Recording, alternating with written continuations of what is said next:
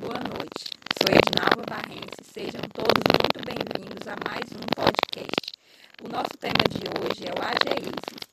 O ageísmo é um termo usado para se referir a todo e qualquer preconceito e discrimina discriminação que envolve o fator idade. E a gente vai falar como o ageísmo pode afetar a saúde mental dos idosos.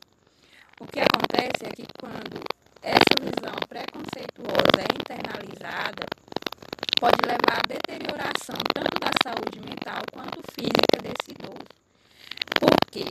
Porque é, causa impactos na autoestima e, consequentemente, é, traz doenças, né? desencadeia doenças como a depressão, e a depressão ela está muito relacionada com o suicídio. E pessoas, estudos mostram que pessoas acima de 60 anos, elas formam o grupo